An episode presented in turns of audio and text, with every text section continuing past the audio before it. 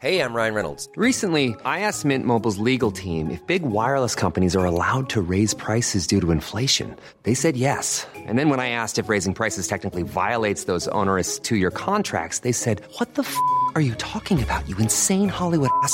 So to recap, we're cutting the price of Mint Unlimited from $30 a month to just $15 a month. Give it a try at mintmobile.com slash switch. $45 upfront for three months plus taxes and fees. Promo for new customers for limited time. Unlimited more than 40 gigabytes per month. Slows. Full terms at mintmobile.com.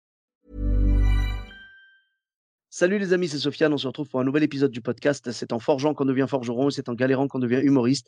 Voici Galère d'humoriste avec aujourd'hui Audrey Vernon. Salut Audrey, comment tu vas? Bonjour Sofiane, ça va très bien, merci. Et merci d'avoir accepté l'invitation. Bah écoute, merci à toi.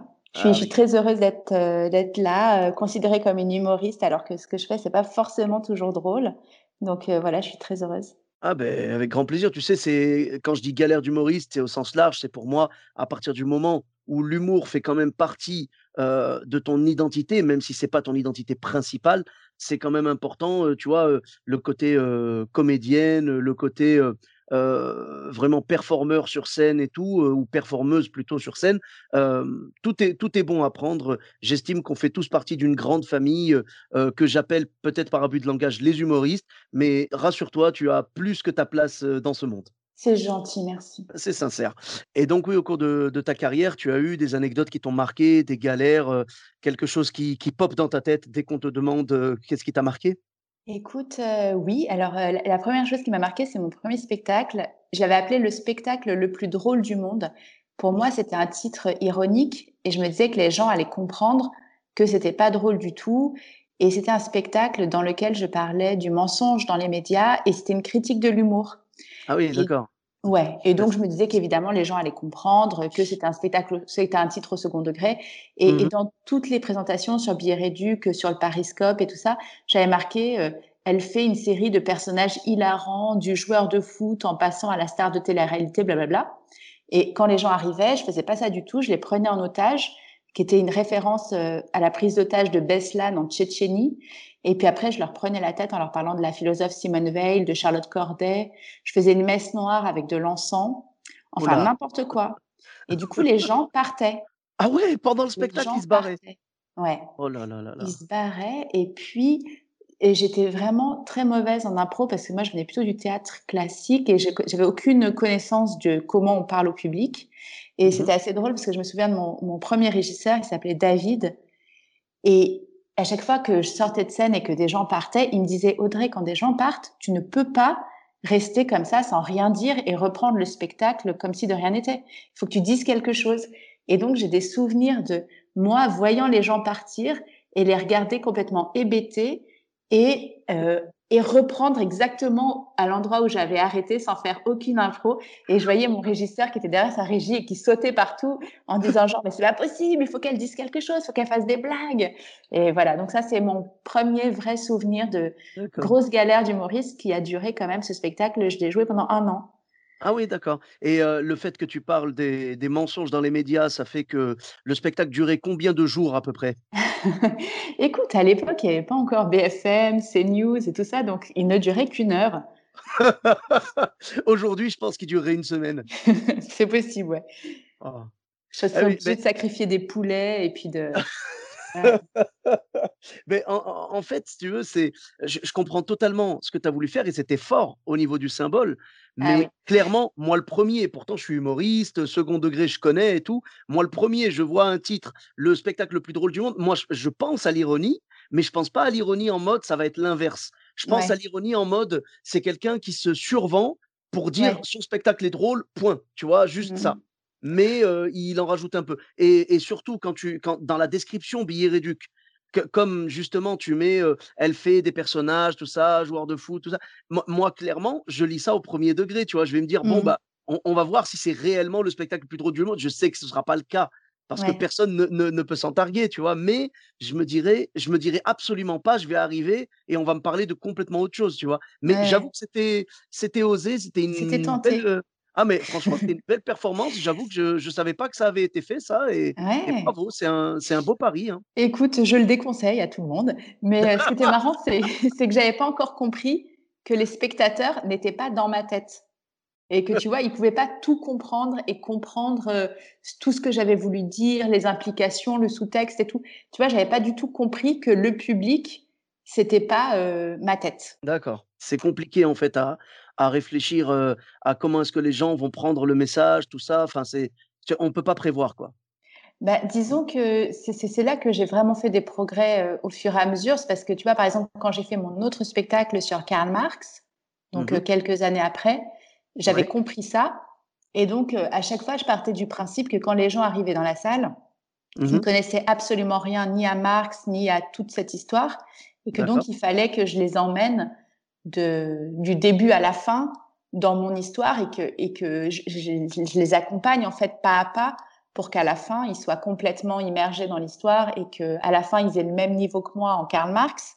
Mais qu'en tout cas, au début, je pouvais pas leur demander d'avoir euh, ma connaissance euh, et puis mon, mmh. mon habitude de, de, tout cet univers quoi ça c'est vraiment un truc que j'ai compris au fur et à mesure avec les années D'accord. Et je parie que ton spectacle, tu l'as appelé Ceci est un spectacle sur Karl Marx, rien à voir avec les frères Marx, d'accord Et dans la description, tu as, dû marquer Il n'y a pas d'imitation, ce n'est pas un spectacle drôle, allez vous cultiver. Bah...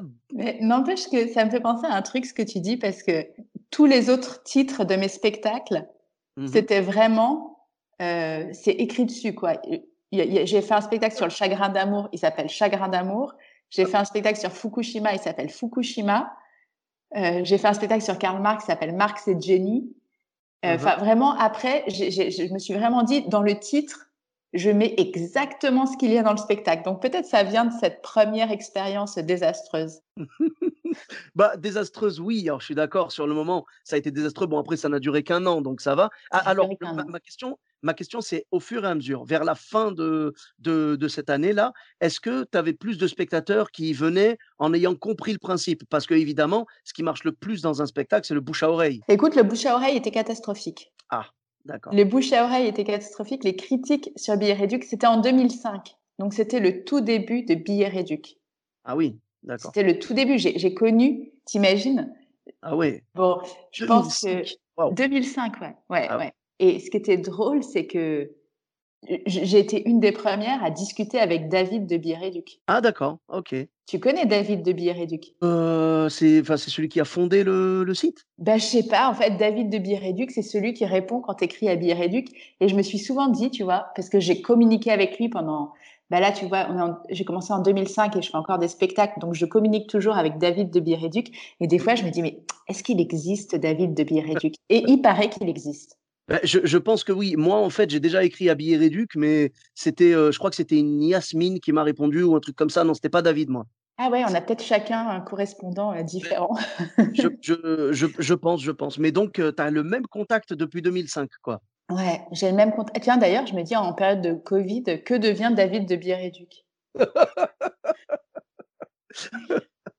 bah, écoute, ceci est un appel à David. Euh, manifeste-toi si tu nous entends, David. Dis-nous que tu vas bien. peut-être qu'il est dans son ordi, en fait. Peut-être peut-être c'est une intelligence artificielle, David de Biéréduc. Peut-être, en fait, c'est la première intelligence artificielle créée en 2005 par les gens de Biéréduc. C'est vrai, c'est vrai. Ça pourrait être un bot, oui, en effet. Ah, mais quand même, c'est c'est une expérience difficile puisque c'était ton premier spectacle, mais en même temps, je pense que c'est une bonne chose parce que ça t'a permis de, si tu veux, c'était un brouillon. De toute façon, on a tous fait des brouillons. c'était un brouillon pour toi qui t'a permis de comprendre que les spectateurs devaient être pris par la main et emmenés parce que malheureusement, tu ne sais pas qui va venir dans ta salle. Mmh et après, dans le spectacle, tu fais ce que tu veux, mais je veux dire, ça t'a appris, je pense que ça t'a fait grandir. C'était difficile, tu as appris dans la douleur, mais tu as appris quand même. Ah oui, c'est sûr que j'ai appris, j'ai appris à ne plus avoir peur du public puisque je buvais beaucoup au début, mmh avant de monter sur scène. Ouais, tu avais la gorge sèche et tout? Ah non, je buvais de l'alcool. Ah oui, ok. Ah donc c'était une façon de surmonter l'obstacle quoi. Ah bah c'était c'était horrible. Je buvais de la vodka, je buvais ouais de la vodka en fait essentiellement.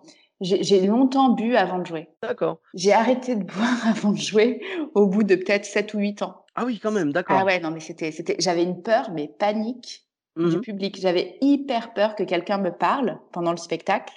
Mmh ce qui est le principe quand même dans les one-man shows. C'est-à-dire que j'avais peur du truc qui arrive tout le temps. Et Mmh. j'avais aucune, aucune, euh, vraiment, je savais pas quoi faire quand les gens me parlaient. Et en général, je reprenais. en- déjà, j'avais un trou quand les gens me parlaient. Je savais plus où j'en étais. Alors souvent, c'était les spectateurs qui me soufflaient la phrase que j'avais dit avant. Et Uhum. je faisais aucune phrase drôle, enfin rien du tout quoi. Et je buvais comme un trou quand je jouais au gymnase au tout début de Comment épouser un milliardaire. Je jouais euh, au, au gymnase et je me souviens euh, de ma régisseuse Virginie qui venait me chercher dans la loge. J'arrivais tous les jours, genre je jouais tous les jours cinq fois par semaine.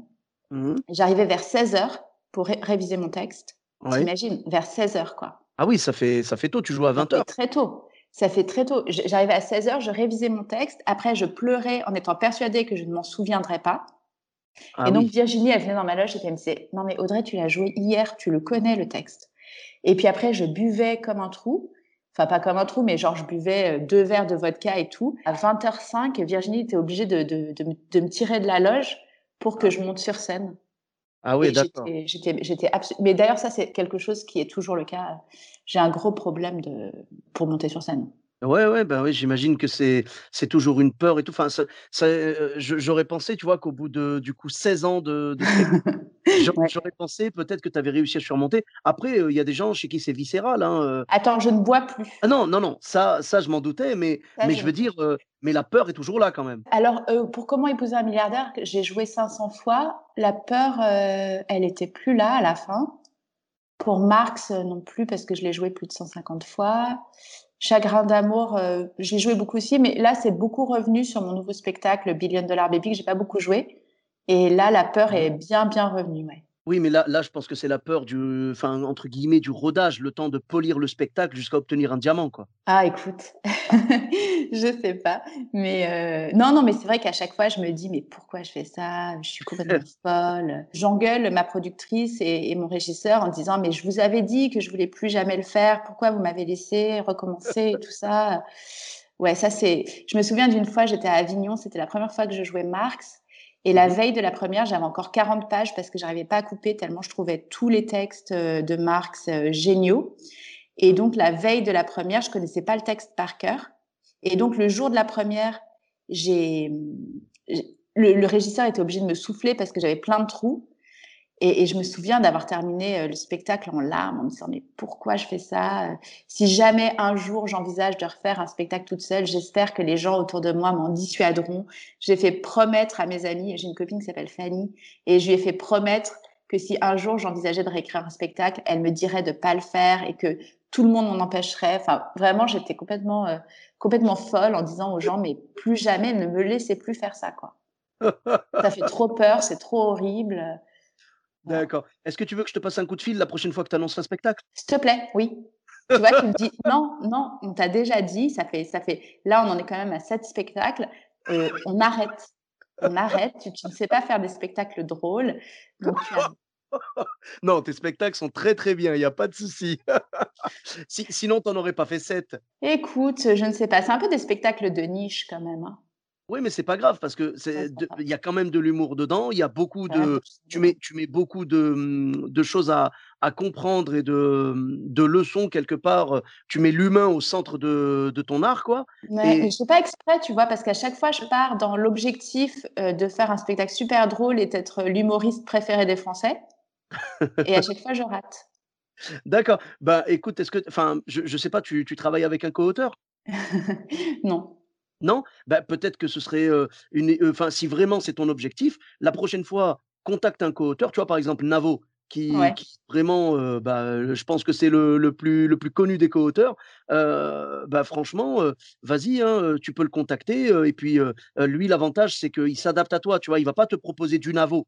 Il va, il va venir, vous allez, vous allez bosser. bah, écouté comment, comment il expliquait sa méthode de travail quand il Ouais. des c'est qu'il disait pendant X temps, on va même pas écrire. On va juste se parler, on va, on va chiller, on va, on va jouer à la console, on va faire plein de trucs pour qu'il sache qui est Audrey Vernon, tu vois. D'accord. Mais je pense que si Navo, je lui dis, bon, bah, à la place de jouer à la console, on va lire des essais de sociologie et euh, des essais d'économie et puis, euh, et puis des trucs comme ça, il va me faire genre, euh, trouve Non, un autre co-auteur. Non, non, non, je pense je pense qu'il le ferait parce que lui, son but et je pense que c'est le but de de tout co-auteur qui se respecte, c'est vraiment de ne pas apporter, heu, «ses blagues à lui» entre guillemets, enfin son univers à lui, mais plutôt d'adapter, heu, s heu, ses blagues et ses talents humoristiques à ton univers à toi pour ne pas dénaturer. Donc Mmh voilà, ce que ce soit vraiment du 100% Audrey Vernon avec, des blagues, écrites à 2 mains quoi, tu Mmh vois? Voilà, Écoute, alors pour le prochain spectacle, heu, je je j'en parlerai à Navo, mais que j'adore en plus, qui est Ouais, ouais, ouais, bah, si tu si si tu veux, voilà, au niveau puissance comique, lui, il a ce qu'il faut. Toi, tu as ce qu'il faut au ni au niveau connaissance et au niveau, heu, voilà, humain, le le côté humain que tu veux mettre dans tes spectacles et si tu veux apporter une puissance comique, il pourra te l'apporter sans aucun problème. Écoute, merci. Je ne prendrai que 30 des bénéfices. Non, mais donc voilà, je veux dire, en même temps, tu me dis qu'ils sont pas très, très «drôles» et tout, entre guillemets, mais moi, je pense que si c'était pas le cas, tu aurais pas joué, Comment épouser un milliardaire, heu, 500 fois et tout et tout, tu vois ce que je veux dire? Mmh mh. C'est s'il y a du succès, c'est qu'il y a de la qualité quand même. Écoute, heu, merci. Oui, oui, c'est mais surtout, je suis très contente parce que là, heu, Comment épouser un milliardaire, il a été, hem, traduit en 6 langues et Génial. ouais, actuellement, il est joué au Québec par Michel Parent.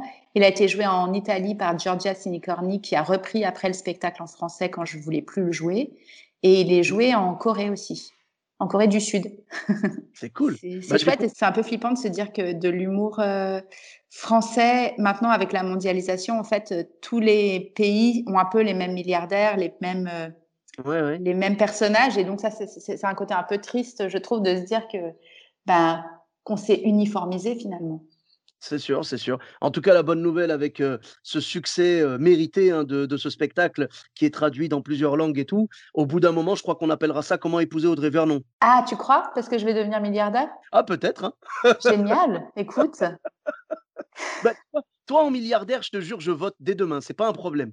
Je sais que toi, en milliardaire, tu ferais des bonnes choses, tu vois? Non, mais non, mais non, mais non, mais non, mais non. Personne ne peut faire des bonnes choses en milliardaire. Ce n'est pas possible, ces inégalités, c'est Moi, je pense que si. Moi, je pense que si y a quelqu'un de si s'il y a quelqu'un de foncièrement bon, bon, il sera peut-être justement, alors peut-être qu'à force de faire des bonnes choses, il sera jamais milliardaire, mais Ouais. mais je veux dire, je pense que si quelqu'un avait un un afflux d'argent soudain et que qu'il avait des des valeurs profondément ancrées en lui, des valeurs humanistes et tout, je pense très sincèrement qu'il en ferait bon usage et qu'il s'en servirait pour aider les autres aussi, tu vois? Bill Gates? Ah non, non, non, non, mieux que ça, mieux que ça, parce Tu que Bill? Gates ah non, non, non, non, non, non, non, Bill Gates pour moi, il fait pas partie de ces gens-là, non, non. En tout cas, heu, oui, donc heu, 7 spectacles, hein, c'est quand même beau et heu et donc heu, Billion Dollar Baby qui va donc il va reprendre, là, au moment où on se parle, les spectacles n'ont pas encore repris, mais mais au moment où le podcast sortira, on sera sur scène et et donc là, alors vraiment tu penses, tu penses le reprendre,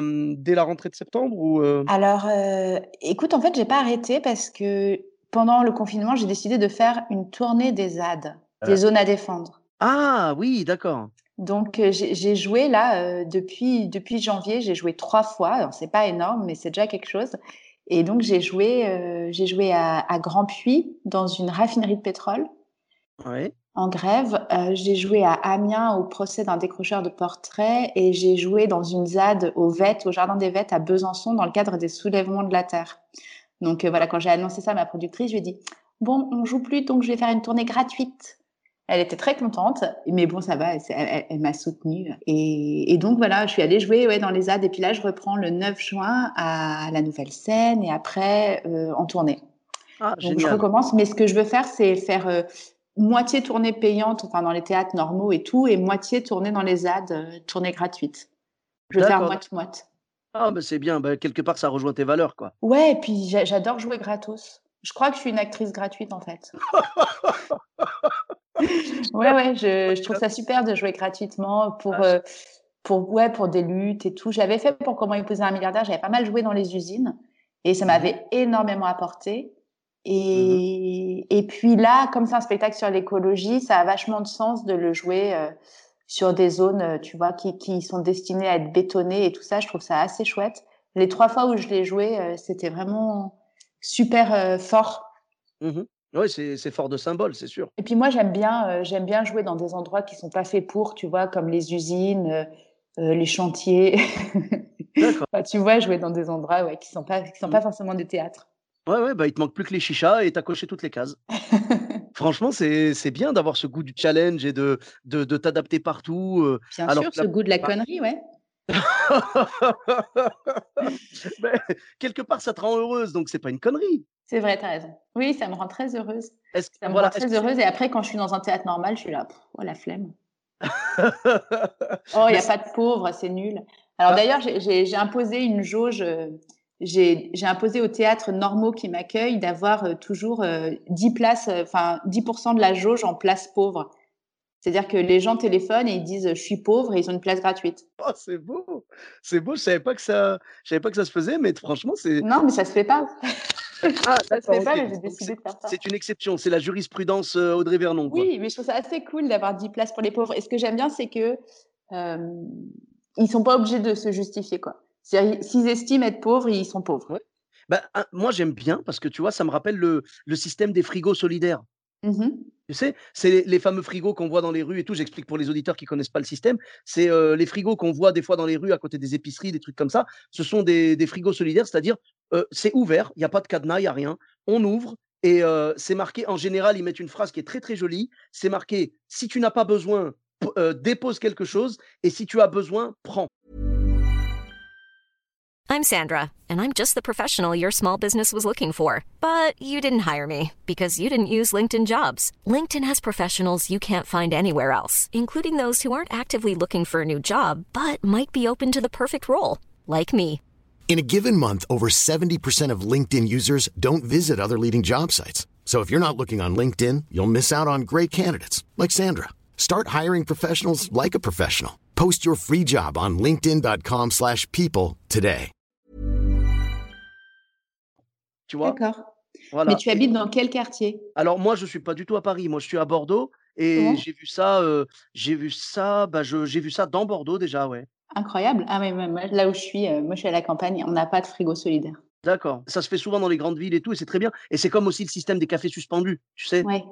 Voilà, j'explique encore pour les auditeurs, c'est quand on va dans un café, par exemple, on va acheter, heu, 2 cafés, on va dire un café et un café suspendu. C'est-à-dire on va payer 2 cafés, mais on va en boire qu'un seul et le café suspendu, ça servira à une personne qui n'a pas les moyens, un pauvre et tout, quelqu'un qui veut se réchauffer un petit peu, qui va aller au bar et qui va dire: «Un café suspendu, s'il vous plaît» et la personne va lui donner le café que tu avais payé juste avant. Sympa. Moi, je trouve que c'est magnifique et toi, tu as inventé le concept des places suspendues. Très bien. Beh, c'est très bien, franchement, je je te tire mon chapeau. J'ai j'aimais beaucoup ton côté humaniste, mais là, tu tu repousses les limites et c'est exactement ce qu'il faut. Ah bah, en fait, tu sais, heu, je suis assez inspirée dans dans mon dernier spectacle, justement, je parle beaucoup des peuples premiers, des peuples autochtones et c'est des peuples qui ne connaissent que le partage. C'est des sociétés qui n'ont pas d'argent, qui Mmh n'ont pas qui Ouais, pas développé des systèmes monétaires et eux, ils sont que dans le don, en fait et donc je trouve ça très intéressant. Par exemple, c'est des peuples qui n'ont pas le mot «merci» dans leur, heu, langue parce Ah, que pour eux, c'est naturel de donner et donc ils n'estiment pas avoir besoin qu'on leur qu'on leur donne un un merci en retour et ça, je trouve ça assez beau parce ah, que c'est vrai que nous, dans notre civilisation, on rabâche aux enfants qu'il faut dire merci, merci, merci, comme si le partage était quelque chose de charitable et de généreux. Or, heu, il faudrait que le partage, ce soit quelque chose de complètement naturel. D'ailleurs, chez les fourmis, ils font ça. Chez les fourmis, quand ils voient les les fourmis, quand elles elles voient une fourmi qui a faim, elles leur vomissent dessus pour leur Ouais, donner à manger et si une fourmi vomit pas sur l'autre fourmi pour lui donner à manger, elle est exclue de la communauté. d'accord. C'est à méditer. ouais, ouais, ah bah, oui, absolument. Bah, le le le geste est beau. Après elles, elles peuvent pas, elles elles Le pas faire geste est beau, mais vomissons-nous les uns sur les autres. alors alors justement, c'est ce que j'allais c'est ce que j'allais dire. J'allais dire, le nombre de fois où tu as des mecs bourrés qui nous ont vomi dessus pour nous nourrir et qu'on a pris ça comme une agression, franchement, ouais, pardon alors qu'ils font juste les fourmis. Exactement, ce sont juste des fourmis qui se sont adaptées à la vie humaine, c'est tout. Exactement. Ah, bah, franchement, bah, tu sais quoi? La prochaine fois, j'aurai une pensée pour toutes ces fourmis, heu, qui viennent et qui et qui se bourrent la gueule avant de partager avec nous, tu vois? Ah, mais mais tu vois, je savais pas du tout ça. Je, je savais que les fourmis avaient un système de, heu, de vie en société, très, très développé et tout, tu vois? Tu les vois, c'est incroyable quand ils trouvent un morceau, heu, un morceau de bouffe ou un truc comme ça, il y en a une qui vient, qui appelle toutes les autres et tout, tu sais? Elle va pas commencer à bouffer, toute seule et tout, tu vois? Elle va Mmh chercher. Les autres, après elles défoncent le le le truc ensemble, elles s'entraident et tout et par contre le côté, heu, vomir, heu, donc pour, heu pour, nourrir les autres, c'est bah, en fait, c'est parce que c'est le seul moyen qu'elles ont, mais quand même c'est beau, quoi. Mmh mh. On devrait s'inspirer des fourmis, exactement, tu as raison. Tu as remarqué d'autres trucs comme ça dans le règne animal ou le règne des insectes, des, des situations comme ça dont on devrait s'inspirer? Écoute, bah, dans le dernier spectacle, j'évoque beaucoup toutes les choses un peu absurdes qu'on fait, enfin le travail, l'argent, l'État, la mmh domination, le gouvernement. Oui.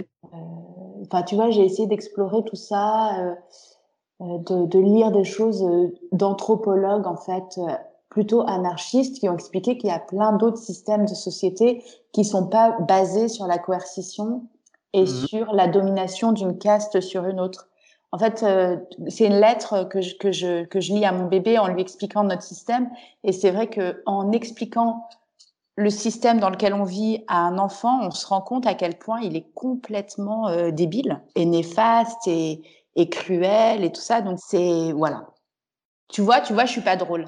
non, non, c'est pas ça. Non, non, c'était pas le but à la base. Non, non, c'est c'est quand même ouais, c'est intéressant. C'est vrai que quand on réfléchit, il y a plein de choses qu'on explique à nos enfants un petit peu par par devoir pour qu'ils puissent se, se, fondre un peu dans la masse. de moi, je veux plus que je veux plus me fondre dans la masse et je veux pas que les enfants à venir se fondent dans la masse. J'ai envie que le système change et on n'a pas beaucoup de temps. Il nous reste neuf ans pour sauver la planète et et donc voilà, moi, ces neuf années qui restent, j'ai vraiment envie de les passer à, changer le système de fond en comble. Je peux te dire que dans neuf ans, ça va être tout à fait différent. Dans neuf ans, il y aura plus d'argent, plus de gouvernement, que du partage. Ça va être le bonheur. Bon, voilà, j'ai neuf ans pour faire ça à coup de spectacle gratos.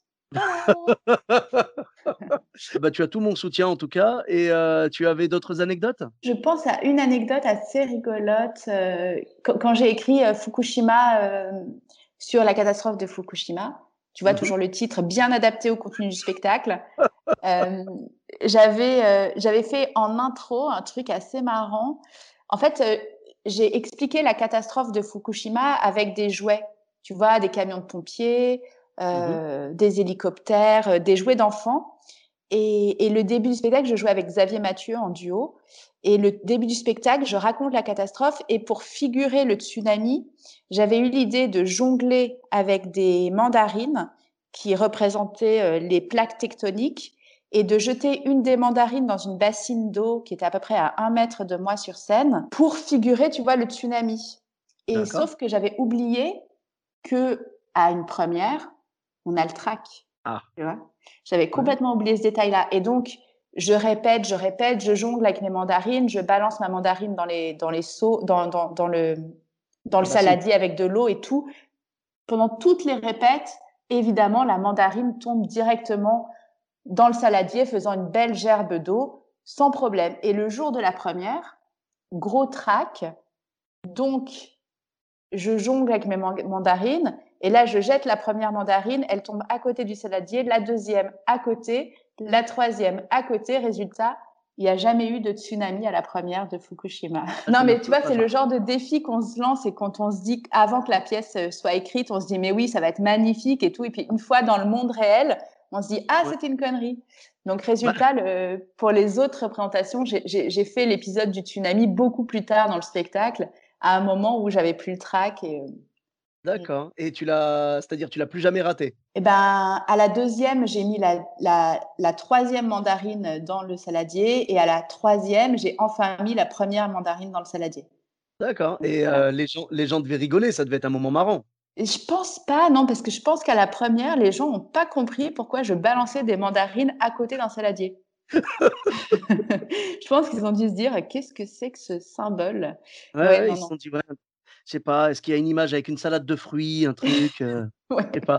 D'accord, d'accord. Et alors, si tu veux, tu peux même pas t'en vouloir en fait, parce que pendant les, les répétitions, tu as vraiment géré, tu as mis toutes les mandarines dans le saladier et tout, nickel. Mais là, en l'occurrence, tu peux pas avoir le même stress que quand tu es devant le public.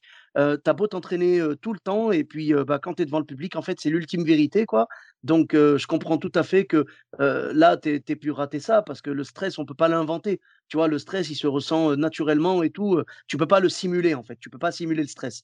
Donc, ouais, tu peux, tu peux pas simuler aussi tout ce qui se passe dans ta tête quand tu es devant le public, parce que ça, c'est un truc je me dis un jour, il faudrait, le jour où on peut enregistrer les pensées, il faudrait qu'on enregistre les pensées d'un comédien qui joue. Parce que souvent, les gens, ils me disent, euh, ils me disent, oh là là, comment tu fais pour retenir le texte, tout ça, des trucs comme ça. Et, et ce qui est assez marrant, c'est que moi, je trouve que ce qui est le plus difficile, c'est d'être au présent et de penser à ce que tu dis. Parce que moi, parfois, quand je joue, je suis obligée d'écouter ma bouche pour savoir où j'en suis. Parce que tellement je pense à d'autres trucs pendant que je joue. Tu vois, je pense à, à des milliards de choses plutôt qu'au Ouais. texte. Et tu vois, je me dis que ce serait marrant un jour d'enregistrer les pensées d'un comédien pendant qu'il joue pour que le public entende les espèces d'histoires qu'on se fait dans notre tête et les, les milliards de trucs auxquels on pense et qui n'ont rien à voir avec ce qu'on raconte. Parfois, même quand je joue, il y a des moments où je fais pas les gestes en même temps que le texte. tu vois ou pas? Des fois, je me rends compte que je fais des gestes qui sont après. Ah oui, d'accord. oula, je suis, je suis pas synchronisée là. Mes gestes sont pas synchronisés avec ma bouche. Ça va pas du tout. Ça- ça- tu, vois, tu vois ce que je veux dire ou pas? Le, le fait qu'on pense à des trucs de dingue pendant qu'on joue. Ah ben moi, quand je joue, euh, c'est clair que mon esprit se balade. hein. Oh là là. Déjà, le moindre truc dans la salle, je pense à ça. Je me dis comment est-ce que je vais pouvoir réagir là-dessus? Euh, Il y a des moments, où je me vois jouer du dessus, tu sais. Mhm. Je me vois Ah, en, ça, ça, ça m'est jamais, arrivé. C'est pas vrai. Tu te vois en Ah, contre-plongée? Je me vois des fois, enfin j'ai l'impression, euh, évidemment, c'est pas vrai, mais je j'ai l'impression de me voir du dessus jouer. C'est dingue. Bah, tu sais quand est-ce que ça m'arrive? Ça m'arrive quand le, le public est pas super réceptif ou quoi, tu vois. Et je me vois du dessus. C'est comme si je me regardais et que je me disais, mais qu'est-ce que tu es en train de faire là? Ah ouais. Moi, des fois, je coupe le texte dans ma tête pour essayer d'aller plus vite à la fin. Mais j'y arrive jamais parce que souvent, quand je me dis ah je vais couper ça, en fait c'est déjà passé le passage. Ouais, après je suis la merde. Alors qu'est-ce que je peux couper et tout? Quand, quand le public est vraiment euh, que je me dis ah non non il déteste, c'est atroce. Là en général j'essaie de couper dans ma tête et puis je passe mon temps à couper et puis à la fin du spectacle en fait je me rends compte que j'ai tout dit et j'ai rien réussi à couper. Et parfois aussi, ça t'est ja- jamais arrivé ça, le- truc, un jour, je me souviens, je jouais spectacle sur Marx et je vois un type au premier rang, les yeux fermés, complètement amorphe, qui réagit pas du tout. Et je passe tout le spectacle à vivre un cauchemar à cause de ce type, à me dire, il déteste, c'est atroce et tout. Et à la fin du spectacle, je Mhm. sors et le mec m'attend et me félicite. Ouais. Tu vois, en me disant, c'était génial et tout. Et je lui dis, mais, monsieur, mais ne vous mettez plus jamais au premier rang. Il me dit, mais vous vous rendez pas compte? Je lui dis, vous allez être traumatisé, quoi. J'avais l'impression. Et je me souviens, je l'ai engueulé parce qu'en fait, j'ai passé tout le spectacle à psychoter sur ce mec, alors qu'en fait, il trouvait ça canon. Ben, ça, c'est vraiment le grand classique qui est arrivé à tous les humoristes. C'est de voir quelqu'un euh, bras croisés qui te regarde fixement comme s'il allait t'engueuler à la fin. Mm. Et il vient te voir. Et en plus, le pire, c'est que tu le vois t'attendre et tu te dis, mais c'est sûr, il va me, il va, il- soit il va m'agresser, soit il va me dire c'était pourri. Et il vient te voir, il te fait, j'ai adoré, c'est le meilleur spectacle que j'ai jamais vu de ma vie. Bah, tu sais pas comment réagir, quoi. Mais c'est arrivé à tous les humoristes, absolument tout le monde, j'en suis sûr. Euh, ça arrive très souvent qu'on en discute et tout. Et il y a eu une histoire comme ça. Il y avait un livre par rapport au stand-up aux États-Unis qui racontait des anecdotes et tout. Et tu avais une humoriste, je sais plus comment elle s'appelle, qui, racontait qu'en fait, il y avait un monsieur qui était là et pareil, bras croisés et tout machin, pas bien. Elle se disait laisse tomber et tout machin. Et euh, elle s'est dit il a détesté, donc elle a essayé de jouer pour lui un peu. Et bon, elle a jamais réussi à l'attraper. À la fin, il vient la voir et il lui fait je vous remercie parce que c'était ma première sortie depuis la mort de ma femme et vous m'avez permis de, de me changer les idées. euh, votre spectacle était génial. Ouais, c'est à méditer, ça. Ben, moi, justement, quand j'ai lu cette histoire-là, ça m'a rassuré. Bon, déjà, la première fois que quelqu'un est venu me voir euh, sans avoir décroché un sourire et qui m'a dit j'ai adoré, ça m'a permis de relativiser et avec cette histoire-là encore plus. C'est-à-dire que maintenant, ce que je fais, je me formalise plus quand je vois quelqu'un qui rigole pas. Je suis un peu dégoûté parce que souvent, c'est quelqu'un qui n'apprécie pas. C'est pas tout le temps non plus quelqu'un qui adore discrètement, tu vois. Ouais. Voilà, des fois, des fois l'emballage correspond au contenu, hein, on va pas se mentir. Mais euh, j'estime que maintenant, je dois prendre en compte l'éventualité que ce soit quelqu'un qui apprécie le spectacle de manière discrète, sans extérioriser son rire et tout. C'est peut-être quelqu'un qui a le rire intérieur, comme on dit. Et dans ces cas-là, je joue normal, comme si tout se passait bien. Et comme ça, c'est bon, je lui accorde le bénéfice du doute et ça se passe très bien parce que j'avais tendance, comme toi, à être traumatisé par la personne qui rit pas. Et après, ça, ça a affecté ma performance. C'est-à-dire Ouais, que ouais. j'étais, j'étais moins confiant et tout. Euh, Ouais, et tu du penses coup, qu'à lui, quoi. Ben voilà, et du coup, après, ça, t'es pas, t'es pas dedans, t'es pas vraiment à fond. Donc, c'est pour ça que maintenant, je fais plus du tout ça. Je me concentre sur le spectacle. S'il apprécie, parfait. S'il apprécie pas et que vraiment il a trouvé ça nul, eh ben, c'est pas grave, tant pis. Mais je veux pas que le spectacle en pâtisse. Tu as tout à fait raison. Donc oui, tu, tu avais une autre anecdote pour... euh, tu m'avais dit, oui Euh, écoute, je peux te raconter ma pire, ma pire impro. C'est un Mhm. jour, je jouais Comment épouser un milliardaire et je sais plus, la veille, euh, j'a- j'avais fait un plateau avec d'autres humoristes, des gens que j'admire vachement. euh. Enfin, je vais pas les citer, mais c'est vrai que chez les humoristes, il y a quand même énormément de gens déjà adorables et très généreux. Enfin, tu vois, ça, c'est quelque chose que j'ai que j'ai remarqué. On me dit souvent que dans le dans le one man show, machin, c'est très compétitif et tout. Et moi, j'ai pas du tout, j'ai jamais vécu ça. Au contraire, j'ai j'ai vécu une grande solidarité avec tous les comédiens et comédiennes que j'ai croisés, que ce soit sur les plateaux ou dans les coulisses, dans les loges et tout. Enfin, j'ai- trouvé une vraie presque sororité. euh, Enfin, tu vois, une vraie euh, Bienveillance. Ouais, bienveillance entre acteurs et actrices du one man show. Beaucoup de soutien, beaucoup d'aide. Enfin, tu vois, des, des comédiens qui viennent voir mon spectacle, qui, qui me donnent des, des Mhm. conseils, qui me donnent des blagues. Enfin, vraiment, ouais, j'ai, j'ai, beaucoup vécu ça comme ça. Et puis un jour, donc, je vais voir un spectacle avec d'autres humoristes et je me dis, oh, ils sont trop forts, ils improvisent comme des dieux et tout. Et donc, le lendemain, je jouais Comment épouser un milliardaire et je me dis, ce soir, s'il se passe quelque chose dans la salle, j'improvise et je me lance et j'ai pas peur et je vais faire un truc hyper drôle. Et ce jour-là, au premier rang, il y avait un couple qui mangeait des bonbons assez bruyamment. Et donc, je me dis, allez, on y va, bam, j'improvise. Et donc, je, je m'arrête et je leur dis, euh, bonjour, euh, vous mangez des, des bonbons? Et puis, ils me disent, euh, oui. Et là, je leur dis, mais euh, c'est des chewing-gums ou des bonbons? Et là, ils me disent, euh, des bonbons. Et là, énorme blanc. Et c'est la fin de l'impro.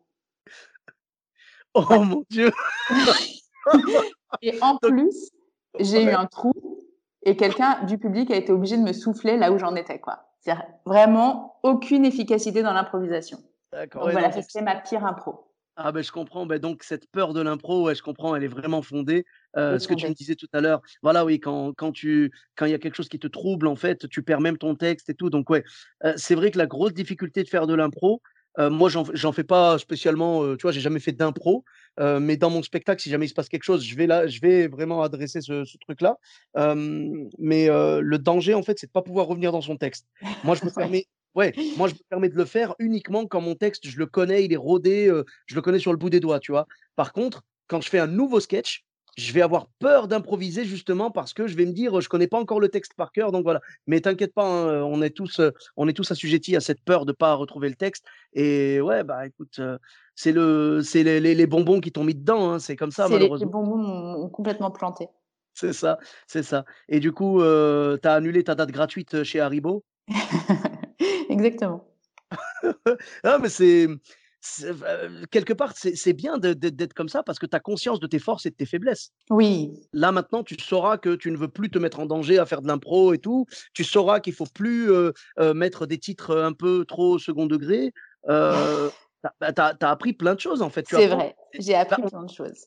On apprend de nos erreurs et toi, tu as pu apprendre. Il y a des gens qui n'apprennent pas. Il y a des gens qui vont faire le coup que tu as fait au premier spectacle, qui vont refaire un deuxième spectacle euh, qui, qui fait le même, euh, le même cheminement, tu vois, avec un titre euh, ironique, une fausse description et tout, tu vois. Il y a des gens qui n'apprennent pas. Toi, tu as appris de tes, de tes erreurs et puis aujourd'hui, bah, sinon, tu n'en serais pas à ton, à ton septième spectacle, tu vois. Mhm. Voilà, donc euh, non, non, c'est c'est bien d'avoir euh, d'avoir ça. Bah, euh, faut tomber, tu vois, comme quand on apprend à faire du vélo, faut tomber après pour se relever et tout. Et toi, maintenant, tu tiens sur le vélo fermement et tu sais que tu iras pas sur le terrain de cross parce que c'est pas pour toi, quoi. Tout à fait. Ça ne t'empêchera pas de livrer des prestations de qualité.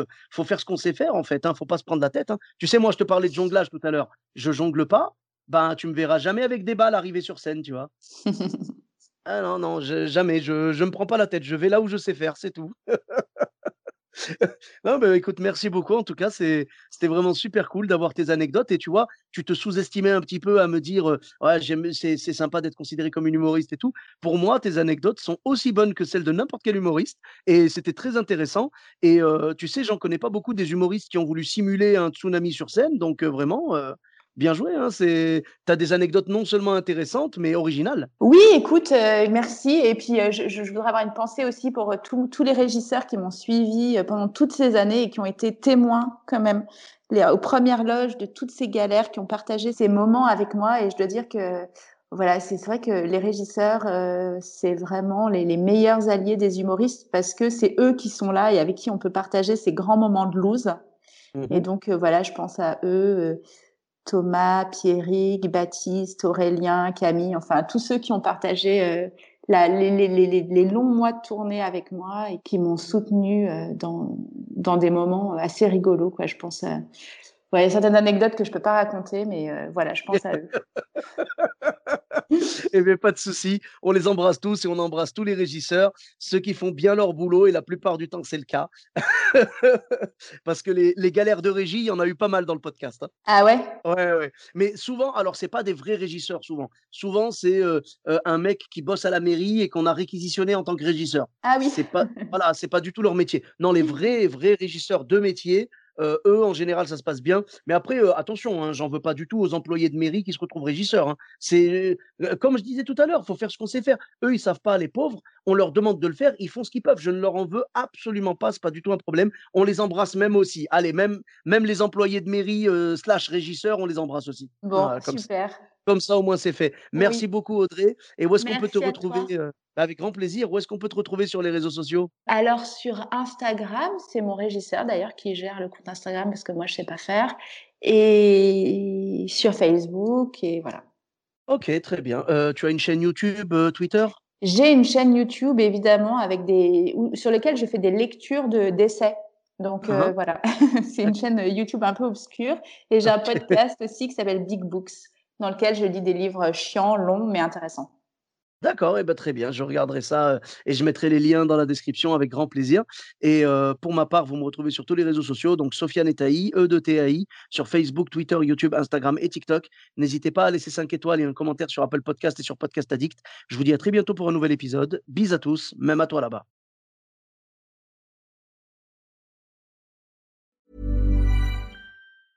Hey, it's Danny Pellegrino from Everything Iconic. Ready to upgrade your style game without blowing your budget? Check out Quince. They've got all the good stuff shirts and polos, activewear, and fine leather goods, all at 50 to 80% less than other high end brands. And the best part? They're all about safe, ethical, and responsible manufacturing. Get that luxury vibe without the luxury price tag. Hit up quince.com slash upgrade for free shipping and 365 day returns on your next order. That's quince.com slash upgrade.